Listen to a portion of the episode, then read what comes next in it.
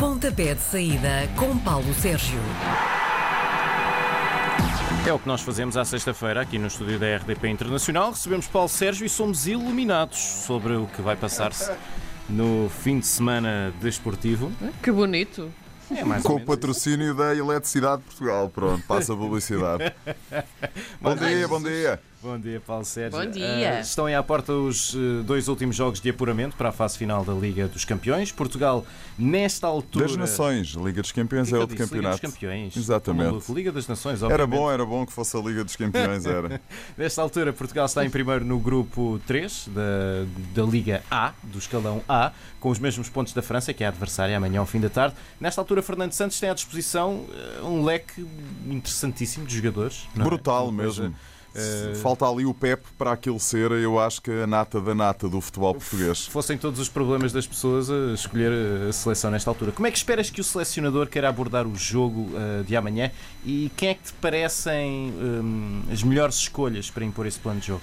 Patrício na baliza, acho que é incontornável. De- Depois do lado direito jogou Nelson Semedo, acho que vai jogar o João Cancelo. Na esquerda na- resta saber se o, Ruben, o na, Rafael Guerreiro está ou não em condições de jogar. Parece-me que sim, pelo menos ontem treinou. Ele ficou de fora do jogo com a Andorra, mas isso era um jogo na, Também claramente foi o último para... a chegar, não foi? É, claramente para cumprir eh, calendário, eh, a UEFA mandou e jogou-se e Portugal ganhou por 7-0, ponto final, parágrafo. A equipa da França perdeu por 2-0 com a Finlândia e não deu nem importância nem a um nem a outro jogo, rigorosamente nada. Eh, amanhã é que é a doer. Depois ao meio, Ruben Dias eh, e José Fonte. No meio campo, eh, acho que vai jogar eh, Danilo e o William Carvalho. E depois o próprio, com o Bruno Fernandes à frente, depois o próprio selecionador nacional já disse que vão jogar três dos quatro que o repórter da RTP lhe perguntou. Portanto, eu acho que é o Diogo Jota que fica de fora, com Cristiano Ronaldo de um lado, João Félix ao meio, do outro lado vai jogar. Olha, agora esqueci-me, mas pronto, é um dos um dos craques da seleção Um nacional. já já me lembro. resolver. Exatamente. E portanto, aí o Bruno, o, o, o- Bernardo. Bernardo Silva, Bernardo exatamente. Uh, e portanto, acho que é uma seleção suficientemente forte para uh, encarar esta equipa francesa nos olhos. Eu não acho que a França seja uma pera uh, doce, mesmo por jogarmos em casa, nem pouco mais ou menos. Acho que pode acontecer tudo. Acho que pode acontecer a vitória portuguesa, a vitória francesa uh, ou o empate. Sendo que há a acontecer um empate que seja sem golos, 0 a 0, para depois decidirmos tudo no último jogo na Croácia na próxima terça-feira. Com golos, uh, se houver um empate com golos, ficam os franceses à frente. Se houver um empate 0 a 0, é o mesmo resultado do que aconteceu no Estado de França e, portanto, a seleção nacional tem aqui vantagem porque tem muito mais golos marcados e há ainda um jogo com a Croácia para depois uh, a tentarmos resolver uh, o uh, problema.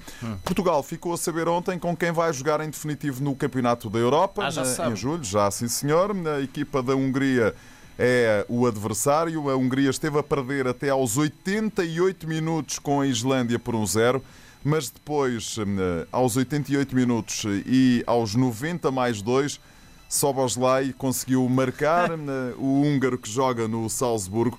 E aqui temos outra vez a Hungria eh, na- no caminho de Portugal no Campeonato da Europa da- na fase final.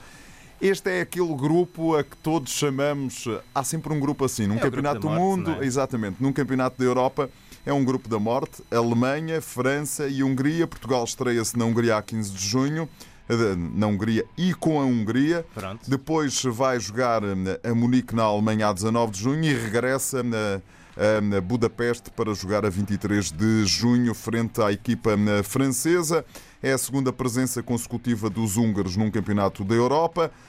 É outra vez Portugal a jogar eh, com eles e, portanto, Vamos lá ficar à espera de ver o que é que eh, vai acontecer neste Campeonato da Europa, até porque primeiro temos esta Liga das Nações e Portugal tem tudo para chegar outra vez à final a 4. Com quem? Perguntas tu. Se Portugal lá chegar, isto está tudo em aberto, em boa verdade. Porque repara, num dos grupos, ou Bélgica ou Inglaterra, noutro dos grupos, ou Espanha ou Alemanha, noutro dos grupos, Itália ou Polónia. Ahm, no domingo jogam Bélgica e Inglaterra. Quem vencer, eu acho que dá um passo de gigante rumo à presença na final a 4. Mas atenção porque a Dinamarca, a Dinamarca foi ganhar à Inglaterra e a Dinamarca joga com a Islândia e, portanto, depois, na última jornada, uh, pode acontecer um bocadinho de tudo. Vamos ficar à espera. É o grupo que está aqui um bocadinho mais em aberto. Espanha ou Alemanha, Polónia ou Itália, sendo que a Itália recebe a Polónia e, portanto, tem tudo para conseguir seguir em frente. A Espanha e a Alemanha também. Isto é uma. Esta competição, eu gosto desta competição, eh, devo dizer, porque na, na, Liga B está tudo também aberto. Áustria ou Noruega, Escócia. A Escócia garantiu o apuramento também para a fase final do Campeonato da Europa ao ir uh, empatar a Belgrado à Sérvia e depois nas grandes penalidades a conseguir garantir o apuramento. Temos ainda Rússia ou Turquia e País de Gales ou Finlândia, tudo para decidirmos nesta ronda final. Na Liga C, o Luxemburgo. Um grande abraço para os nossos ouvintes que nos seguem no uh, uh, Grão-Ducado. O Luxemburgo e Montenegro têm as, ambas as equipas têm 9 pontos.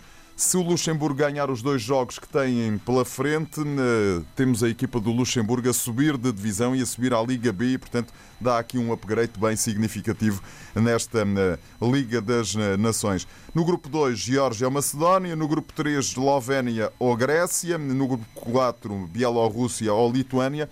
E curiosamente, as coisas estão decididas ou quase decididas é no, na Liga D na quarta Também divisão. só tem dois grupos, não é? Só, mas eh, as Ilhas Faroé têm 10 pontos e, portanto, têm a concorrência toda ali, uma distância enorme. E Gibraltar, se vencer este fim de semana San Marino, e tudo indica que sim, também vai subir à Liga C. Portanto, há aqui coisas bem engraçadas. Deixa-me só. ainda ali um playoff qualquer entre a Liga C, os últimos da Liga C e a Liga D. Penso isso, é? isso mais para a frente. é mais para a frente. Sim. Mais para a frente.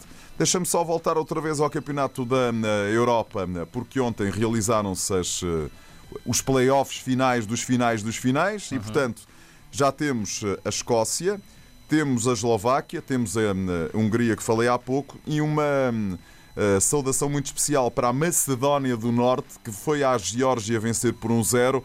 E ainda mexe o homem. O Pandev, que é jogador do Génova, está lá há seis temporadas, faz 38 anos no próximo mês de junho, portanto vai fazer 38 anos em pleno Campeonato da Europa conseguiu uh, garantir o apuramento da Macedónia do Norte um, ao vencer a Geórgia por um zero com um golo de Pandev. Eu recordo-me dele dos tempos ainda das Juventus, mas agora já está há seis temporadas nesta formação do Génova.